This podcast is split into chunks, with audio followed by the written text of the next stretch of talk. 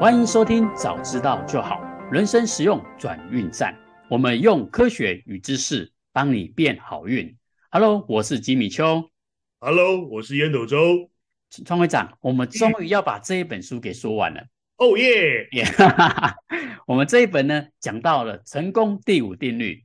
嗯，哇，我我觉得我们之前啊，讲从第一定律开始讲，讲到第四定律。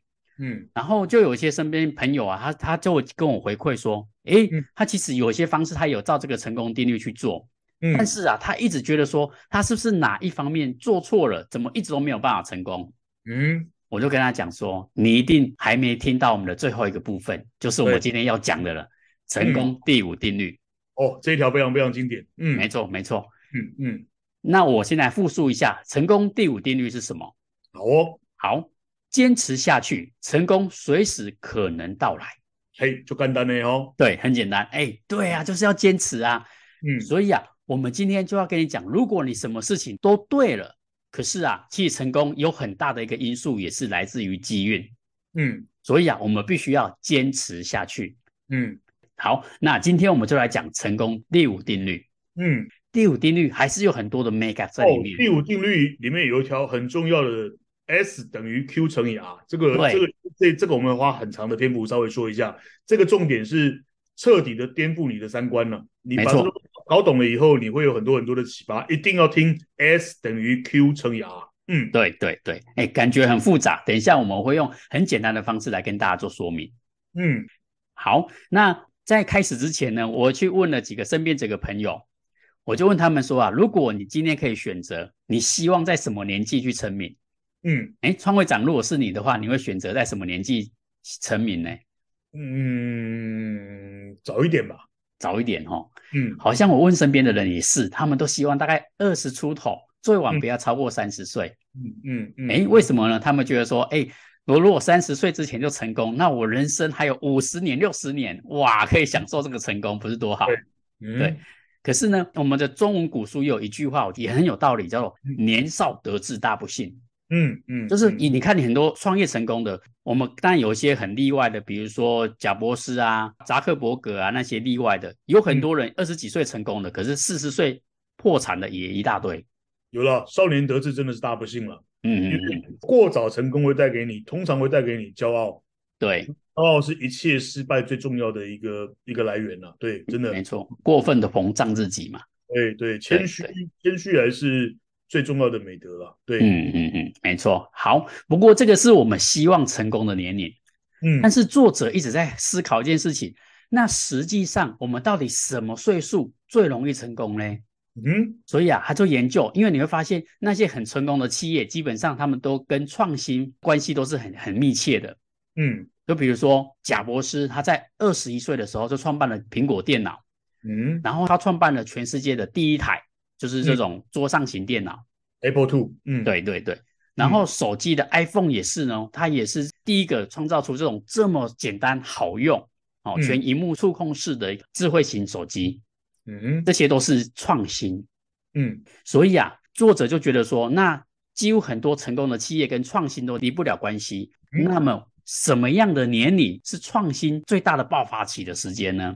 嗯，我也做了一个简单的调查。你看呢，我们世界排行就是百大排行首富里面有贾伯斯，有 Facebook 的创办人 Mark Zuckerberg，他们都是在二十一岁的时候就创办了这个企业。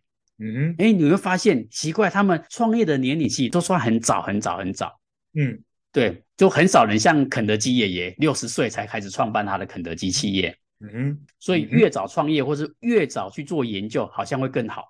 嗯，爱因斯坦他在二十六岁的时候，他也讲了一句很大胆的话哦。嗯，他说：“人如果到了三十岁，对科学还没有什么重大的贡献，那他这辈子啊，大概就不会有贡献了。”结果呢，后来就自己打自己的脸了。没错，没错，没错。对，可是他讲这句话真的很重，就是少年得志嘛，对不对？对，对，对，对，没错。然后作者就真的去做了这方面的研究，因为他发现呐、啊，会有大量创新的这些事情的发生，大部分大部分都是在职涯开始的二十年之间。嗯，假设你二十岁投入职场之后，你大概二十岁到四十岁这个期间啊，你的创新、你的 idea 会特别特别的多。嗯，二十年之后，就是四十岁以后呢，这个几率啊就会下降很多，而且就跟自由落体一样，哇，直接往下坠。嗯嗯，那是不是告诉我们，越年轻那个创造力是越强？嗯，这好像是我们一般人的认知嘛，就是你越年轻，你还有很多的鬼点子啊什么的。嗯嗯，有作者持续的做，他发现呐、啊，哎，这个研究带给我们很多很多的希望。嗯，这个希望呢，跟我们现在所发现的这个事实是相反的。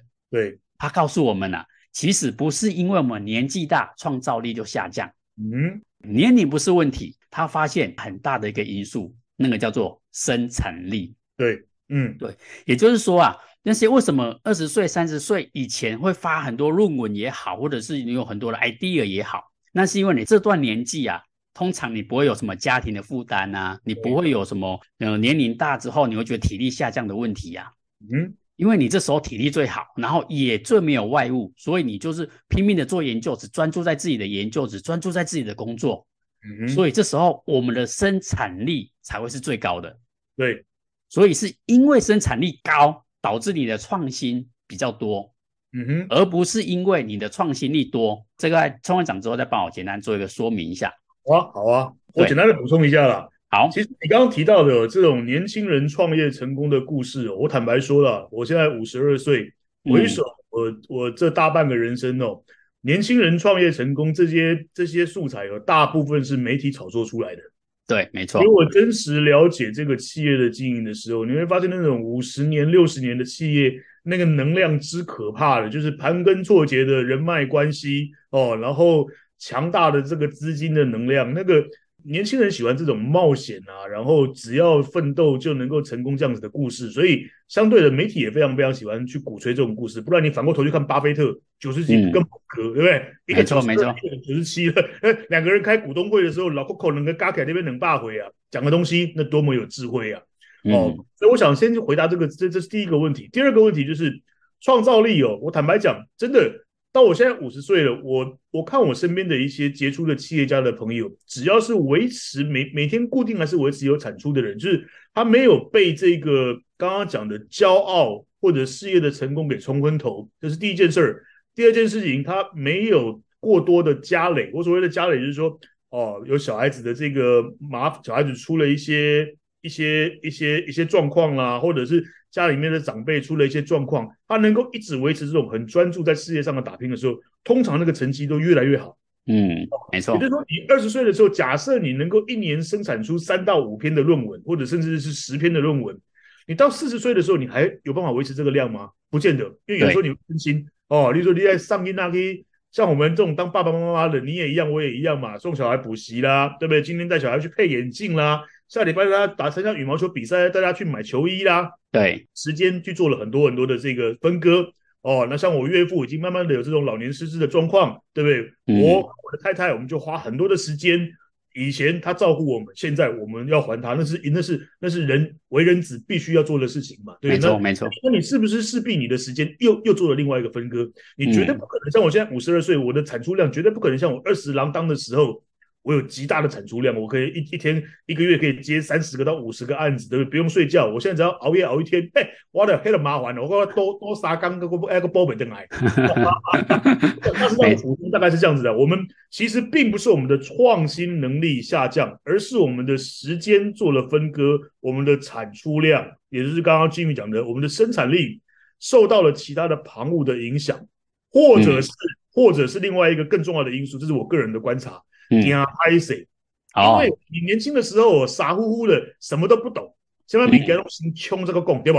没错，没错。反正也做了丢脸，顶多喝喝几杯酒，被人家灌一灌，躺在那边躺个几天就 OK 了嘛，对不对？嗯、但是等到你三十岁、四十岁、五十岁，你已经取得了事业上的某一个程度的成功的时候，你通常会越来越趋向完美主义，也就是没有极度的把握的时候，你宁愿不出手，反正。本来的案子，本来的收入，本来的储蓄，也不会让你饿死嘛，对不对？所以你变成是，你不大会去 run the risk，你不大会去冒那个风险，说我国家少年的时阵，赶快过来搞变化嘛呀？嗯，哦，这个就有很大的差别喽。你想想，你年轻的时候什么都敢拼哦，讨鬼心的鬼，哇，没错没错。当你五十二的时候，你讲讨讨鬼心某一点的鬼啊，不如讨了卖谁啊？没错，没错，这是很，这是我个人的观察啦。我觉得他这张写的非常非常的棒。来，欢迎。嗯、好好好，谢谢创会长的补充，非常非常的精彩。然后呢，我们不是因为年纪大创造力下降，是因为我们的生产力下降。是，就像创会长讲的，我们年纪变大之后，有了家庭，有了孩子啊，所以你根本就不可能一直持续专注在工作上嘛，已经被分割了嘛。对对对，对，所以创造力是来自于量变带来质变。对，你有很大的量，你当然就会好有几个好点子，有冒出头的机会啊。嗯，对对对对，哎，这件事情啊，真的蛮鼓舞我们的。所以啊，你不用担心说，哎，我自己的年纪变大了，会不会我就没有机会出头了？嗯，哎，不用担心，只要你都一样，几率都一样，对不对？没错，没错，没错，这是非常非常大的重点，几率都一样。对，只要你持续愿意去做下去，然后你把再把你的专注力放在你的工作上，还是有机会成功的。没错，不然巴菲特啊、肯德基爷爷啊，他们就没有机会冒出头了。当然了，当然了。嗯嗯嗯，好，这是我们第一个部分，就是讲哪一个部分最有创造力呢？其实都一样，都一样，只有生产力。嗯，对，这是我们的第一部分。接下来我们要讲到第二部分了，这也就是我们这一章最大最大的黄金，最重要的重点，而且非常非常的让我们觉得啊，那啊那来，嗯，刚刚创会长刚开始的时候也有讲到这个公式呢，他告诉我们，这个 S 呢就是成功，成功等于好的点子乘以执行力，没错。那什么叫好的点子呢？比如说好了，我们在刚开始有提到的 iPhone。嗯，iPhone 它那时候，我记得在第一场发布会的时候，贾博士就有讲到，他就讲说，嗯，我们今天想要发布三个产品，对，第一个叫做电话，嗯，第二个叫做 iPod，嗯，第三个叫做网络，嗯，网络的浏览器，好，对，他就一直重复这三个，嗯，第一个电话，嗯，第二个音乐就是 iPod，第三个网络，嗯，一直重复，一直重复，然后他跟我讲说，嗯，这三个我们终于把它合成一体了。嗯，这个东西叫做 iPhone，厉害哦。对对对，他就一直在讲，哇，我们不用三个产品，我们加一个产品就可以把这件事情。所以这个点子是非常非常好的。嗯，重点是贾博士他是一个非常有执行力的人。没错，有这个好的点子，你还是要把它做出来啊。嗯，我我还记得我刚创业的时候，我那时候真的很天真，我都觉得说，哦，我想到这个好点子，不敢到处跟人家讲。嗯，但是。你自己想想看，全天下有七十亿人口，怎么可能这个点子只有你想到，其他人都想不到？嗯，所以还有一个很重要的因素，就是你有没有执行力把它做出来？嗯，对，很多人都有好的点子啊，但是他就没有执行力啊。嗯，对，所以这一章告诉我们，执行力是非常非常重要的。嗯，然后这个执行力呢，在作者里面把它称为叫 Q 系数。嗯，哦，就是那个胖胖那个 Q，Q 系数，英文字母的 Q。好。嗯那作者在做这个研究的时候，他非常非常的沮丧。他为什么沮丧呢？就是我们会觉得说，好，如果我年轻的时候我是没有执行力的，啊，所以我年轻的时候 Q 是二十，对不对？长大了以后变八十，对不对？对对对对，没错没错。结果呢？结果呢？结果完全颠覆我们的认知。嗯、他说，如果你年轻的时候 Q 是二十，嗯，那你五十岁、六十岁 Q 还是仍然是二十。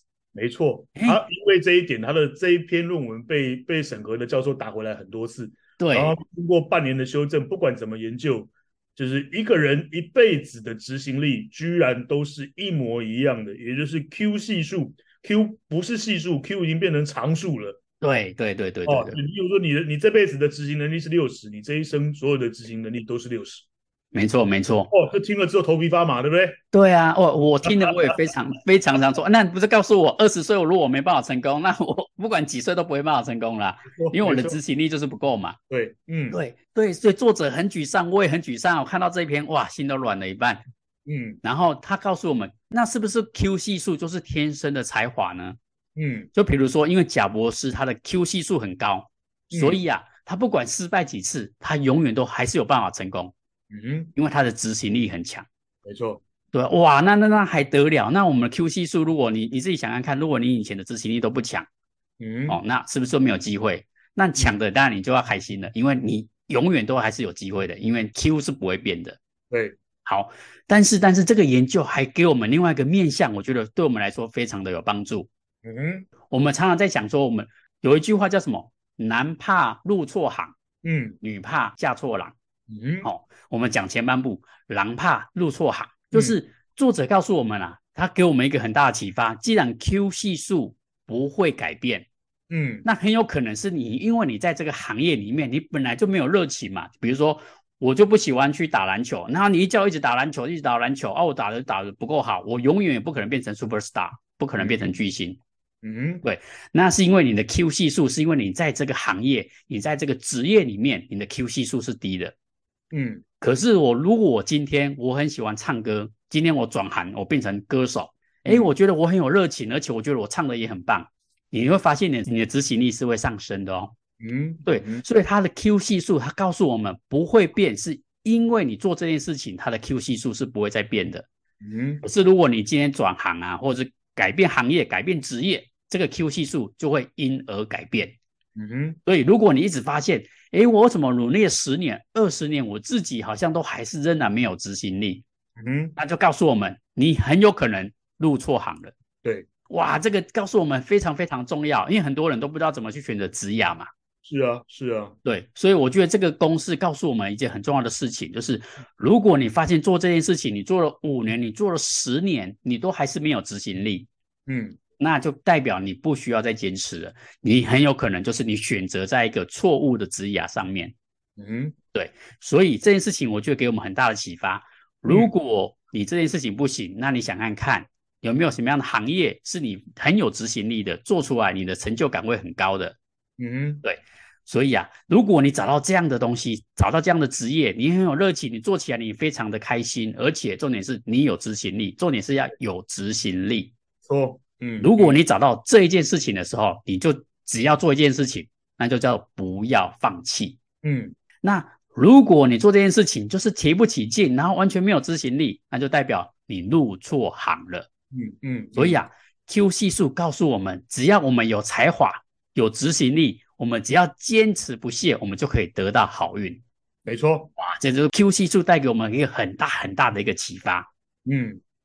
然后他还有第二个研究，我觉得非常非常的到位。他说啊，嗯、你看哦，我的成功是会消退的。人很奇怪，就是我二十岁的成功不会让我在六十岁的时候，这个成功永远都是在高峰。嗯，就比如说我二十岁出道的时候，我唱了一首歌，哇，我爆红。可是不代表我四十岁的时候，我还是一样能爆红啊。嗯嗯，这个作品会衰退，你的年纪、你的实力都有可能会衰退。嗯，但是他的研究，我们这个 Q 系数，就这个执行力啊，嗯，居然不会衰退。嗯，也就是如果我很喜欢唱歌，而且我持续的投入，我二十岁我非常的有执行力，我到了六十岁，我在唱歌这件事情，我还是仍然会很有执行力。嗯，嗯，这叫做 Q 系数不会因为时间而衰退。对对，这也就是刚刚创会长讲的嘛，Q 系数是一个常数，它不会改变。常数，对，它不会改变。对对对对，哇，这个 Q 系数我觉得真的非常非常的重要，真的很值得我们一听再听去了解这件事情。哦，这概念真的非常非常颠覆啊！不过如果把它搞懂了，你就知道接下来应该怎么做了。嗯，没错没错没错。好，这个就是这一章我认为最黄金的一个一个部分。没错。那烟斗周创会长这边不知道有没有怎样的经验可以跟我们分享 Q 系数这个部分呢？好好，我来分享一下。我我想举两个简单的例子给大家听哦。第一个吴淡如，淡如姐。嗯嗯，哦，你看哦，他的执行力一向都很高，对不对？没错，他台台大中文系还是台大历史系的，然后后来到了两岸去念了 EMBA，又念了博士。他不管做任何的事情，他的 Q 这个常数都非常非常的高，而且他非常非常厉害的是，你看他刚刚开始毕业的时候是进到出版社里面去帮人家编书，对，后来在书籍这个市场很蓬勃发发展的时候，他去写书。他的版税据说一年就有好几千万的收入。再来呢，等到书籍衰退的时候，他去做广播节目，有没有？广播节目完之后，他去主持电视。等到电视没落的时候，他开始录 podcast。嗯，你看哦，他不断的、不断的在这个刚刚讲的 R，他那个 R 就是每一个、每一个的这个机会嘛，对不对？每一个、每个的好点子嘛，他把自己投入到每一个符合趋势，也就上次我们讲的适存度，有没有？每一个深度很高的这一个点子里面去，然后用它强大的 Q，也就是它的 Q 如果生下来就是九十，它的 R 这个 R 可能在以前可能是个好点子，可能也是九十，九十乘以九十等于八千一，但是刚刚 Jimmy 已经讲了，成功会衰退啊，对不对？因为时代的演变啊，嗯、因为整个环境的改变啊，书籍不再那么样子的受人欢迎哦。现在每个人可能都喜欢看电视、听广播，他就立刻的投入到了新的市场，找一个适存度更高的好点子啊。第二个可能那个那个 R 又是一个八十，所以它的九十，它本来那个 Q 是九十乘以八十，又产生出了七千二了。嗯、哦，这个厉害喽！所以他一一而再再而三利用他强大的执行力，而且都投入到正确的符合他自己能力的好点子，所以他成功了。再来，我们讲一下好哥。郝哥从进到台积电，进到力晶，他一下子做工业工程的工程师。一下子进去负责财务，到后来他到新加坡的大马席哦里面去做这个创投，你看哦也一样哦。好，我记得他是清大工业工程系的，他的 Q 也是很高，他的个人的这个执行力一样很高。嗯、但是嘞，他把握了到每一点，他能够发挥到很棒很棒的 R，就是这个点子哦，这个点子他一进去之后，他都能够把它做得很好。所以我想要跟各位讲的。我曾经有一个烟斗周那个七字的这个武功秘籍送给年轻人哦，就是热爱、擅长、受肯定。来，跟我念一次：热爱、擅长、受肯定。对，这七个字非常非常的重要。我时常在鼓励年轻人，你一定要去找出这七个字。也就是我在还没有读这本书的时候，我就已经发现这个东西很重要。第一个，你很热爱什么？有些人很热爱能够跟别人接触、跟别人沟通哦，这种人就适合去做业务啦，对不对？适合去做。够了、啊，你如果是一个生下来就不喜欢跟别人说话的，你的 Q 你把它丢到一个外向的一个环境里面去，哇，那他就很痛苦，对不对？那没错，有些人生下来生下来就是很内向的，那你你你让他去做业务，你让他去跟别人做谈判，我跟你讲，他也会很痛苦。所以你一定要找到自己，我很热爱什么，我很擅长什么，我从小到大做什么事情都很受别人的肯定。我举个例子给你听啦，有些人哦，那个那个一进厨房哦，噼里啪啦噼里啪啦，随便煮出来的东西就是好吃的不得了。我相信你，Jimmy，你应该有这样子的朋友吧？没错，没错，对，就是你去，然后可能两个小时，或者甚至不用两个小时，一个小时，噼里啪啦出来煮出来的面呐，煮出来的萝卜啊，煮出来什么，就是那个香味。我跟你讲啊，你如果来我家，我进去厨房里面三个小时出来，我改工一样是一个一个 凄凄惨的画面。我会跟你讲。我们去楼下的公益路，看你要吃什么，老老周请你吃就好了。你不要奢望我，就是每个人都有每个人的热爱、擅长、受肯定。我举这个例子，大家应该就很容易听得懂，对不对？真的啊，那种大师级的厨师级的那种人物，就是我进厨房噼里啪啦，那煮出来的东西好香，色香味样样俱全。但是有些人不管搞了个老半天哦，不管他不管他的龟香枯瓜出来还是一样，你就觉得那东西看起来一看起来不可口。二，呃，闻起来没什么香味。三，吃下去的确不怎么样，还是会跟如果朋友够熟的话，跟他讲啊，吉米啊，拍谁啊？啊，不然两个来老卡，反正公益路，台中的公益路整条，看看你要吃哪一家都可以啊，好不好？这是我想要跟你分享的。我想，这就是一个一个刚你刚刚讲的，成功等于 Q 乘以 R，这是我认为整本书里面第二重要的一个公式。而且这东西非常非常的颠覆、嗯、，Q 居然是与生俱来、恒常不变的，也就是。你你在 A 这个领域里面的 Q 值是多少？例如我刚刚讲的，你在业务沟通里面的 Q 可能是九十，但是你在稳定工作、撰写程式上面的 Q 可能只有十而已哦。嗯，没错。哦，所以你你你你这个 Q 这个 Q 的系数是端视于你放在自己，你把自己放在什么领域里面，你的 Q 值就是多少。这个概念很重要。我第一次读的时候没有完全读懂，我以为 Q 恒常不变，那为什么会变呢？没有。你可以把它想象成你在 A 领域里面 Q 是九十，你在 B 领域里面 Q 可能只有十，所以你一定要去找到一个你自己热爱、擅长、受肯定的领域，那个 Q 值才会高。再来乘上一个好的 Good idea，你就有办法去取得机会，比别人更加的成功。这是我的经验分享。好，谢谢我们的创会长烟斗周，哇，很生活化，我觉得很容易懂，真的很很棒的一个经验分享。刚刚钟会长讲到，我觉得 Q 系数你也可以用一句话，我忘记是谁讲的。一个人呢，如果放对地方，他就是天才；嗯，放错地方，他就是蠢材。没错，对，他就是就有点像是在讲这个 Q 的这个概念。对对，对，那作者也也非常棒，他还给我们提供另外一个层面的上的应用。他说啊，如果你的 Q 系数都是很低，那怎么办？还有一个方式就是利用合作的方式。嗯，就比如说我自己很懒惰读书，可是呢，我可以就一群朋友一起来读书，一起来考考研究所也好啊，考英文证照也好啊。嗯、我一个人会怠惰，但是一群人他们可能就像创会长上一集讲的雁行理论一样，嗯，集体智商嘛，对不对？对对对对对，嗯嗯，嗯，团队合作它也是能够 push 你前进的一个动力，增加你的执行力。嗯，所以啊，他告诉我们，如果你个人的 Q 很低，那请你充分应用你的人际网络。好、哦，就像川会长讲的，就是我如果煮菜这方面不行，那我找一个强的厨师来帮我煮菜就好了嘛。嗯，我来跑业务啊，我不一定要什么事都要我自己做啊。没错，没错，这个就是合作带给我们一个很大很大的一个能量。嗯，这个 Q 不是只有一个人能做到，或许你可以善用集体智商的 Q 来做好这件事情。嗯，好，成功第五定律呢，我来做一个简单的一个总结。嗯，第一个点呢，告诉我们，你成功的几率啊，就是你创新的那个那个 idea 啊，跟你的年龄是无关的。嗯，重点在于你的生产力。嗯，你有没有愿意反复去尝试，然后去突破这件事情？对，嗯、只要你愿意不断的去发表自己的作品，不断的去做这个创意啊，本身就没有年龄上的限制哦。嗯，好，第二点就是我们在讲 Q 执行力。它的公式是 S，S 就是成功，S 等于 RQ，也就是成功就是好点子乘以执行力，好点子就是我们刚刚讲的创意嘛，嗯，哦，不断的去做这件事情，接下来就是执行力，你要把你的好点子给完成，给它做出来，嗯，而且这个 Q 系数很特别，它不会因为你的时间而改变，不会因为你二十岁 Q 等于五十，到了五十岁 Q 都等于一百，不可能，不会变。就是在一个领域里面，你的 Q 系数是固定的，它是一个常数。嗯，所以啊，如果你发现你在这个领域投入了二十年都没办法突破，那很有可能就是你入错行了。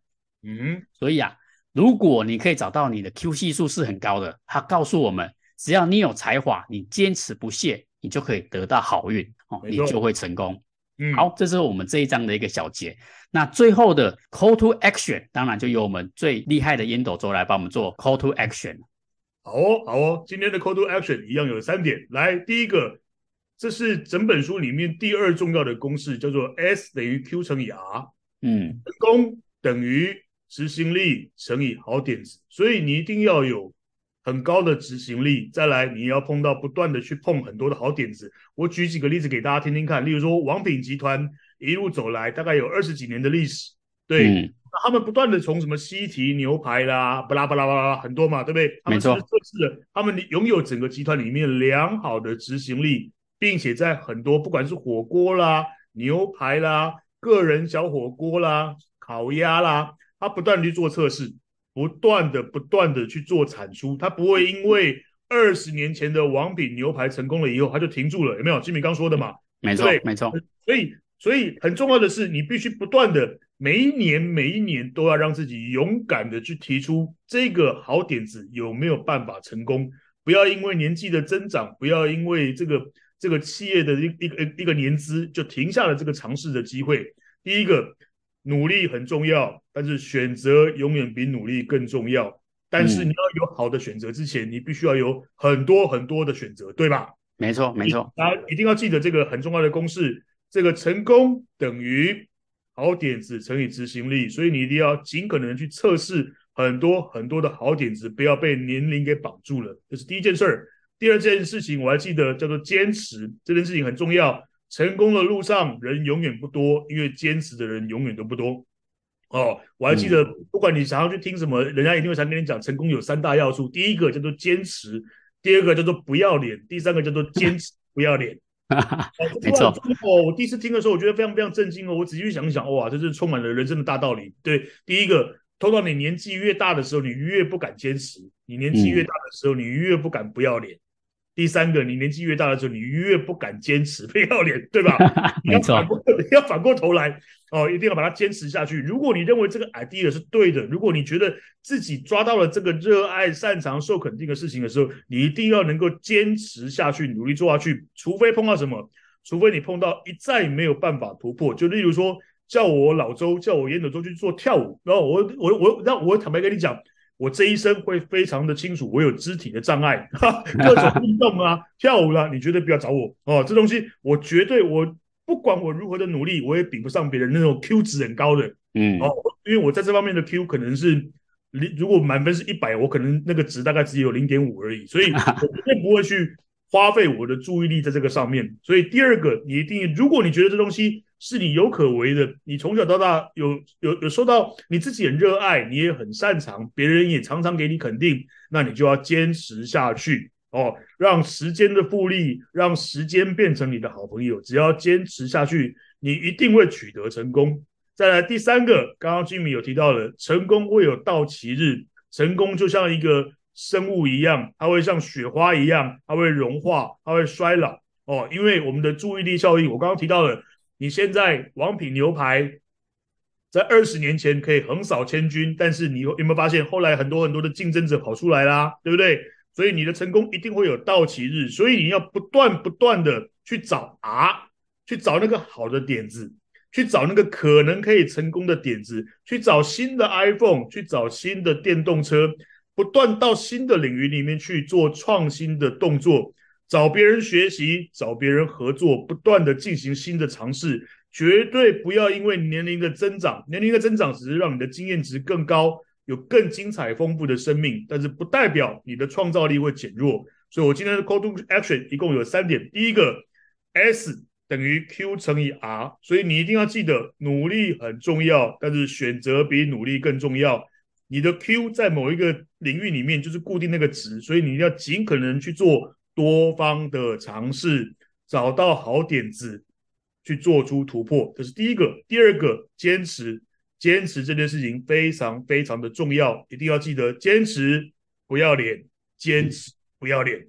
第三个，成功会有到期日。它会像雪花一样的融化，所以我们要赶快去找更多更多的 R，赶快去到新的领域里面去去做创新，去跟别人合作，去找别人学习，不断进行新的尝试，让自己的 Q 值去做人生里面最精彩的发挥。这是今天的 Call to Action。哇，好，谢谢我们的创会长烟斗中，非常非常的实用。这三点真的是把它放在最后最后一个公式，我觉得非常非常的到位。我们很多时候我们知道很多道理，但是我们却很容易放弃。所以啊，坚持下去，成功随时可能到来。嗯、这就是我们成功第五公式带给我们最重要的一个精华。嗯，好，那这一本书呢的五大公式我们都已经讲完了。所以啊，我们下一期呢，我们就来做这一本书的最后的总结。嗯，对，我觉得我们可以透过几个故事，这里面有几个故事都非常非常的精彩。但是因为时间的关系，我们没办法跟大家讲这么多的故事。嗯，所以创会长也跟我们讲说，诶，或许我们可以找里面最有代表性的两个故事来分享给大家，做最后的总结。非常非常精彩哦。嗯，没错。好，所以我们下一集呢，就来做《成功既然有公式》这一本书的最后总结，请大家一定要准时收听我们的早知道就好。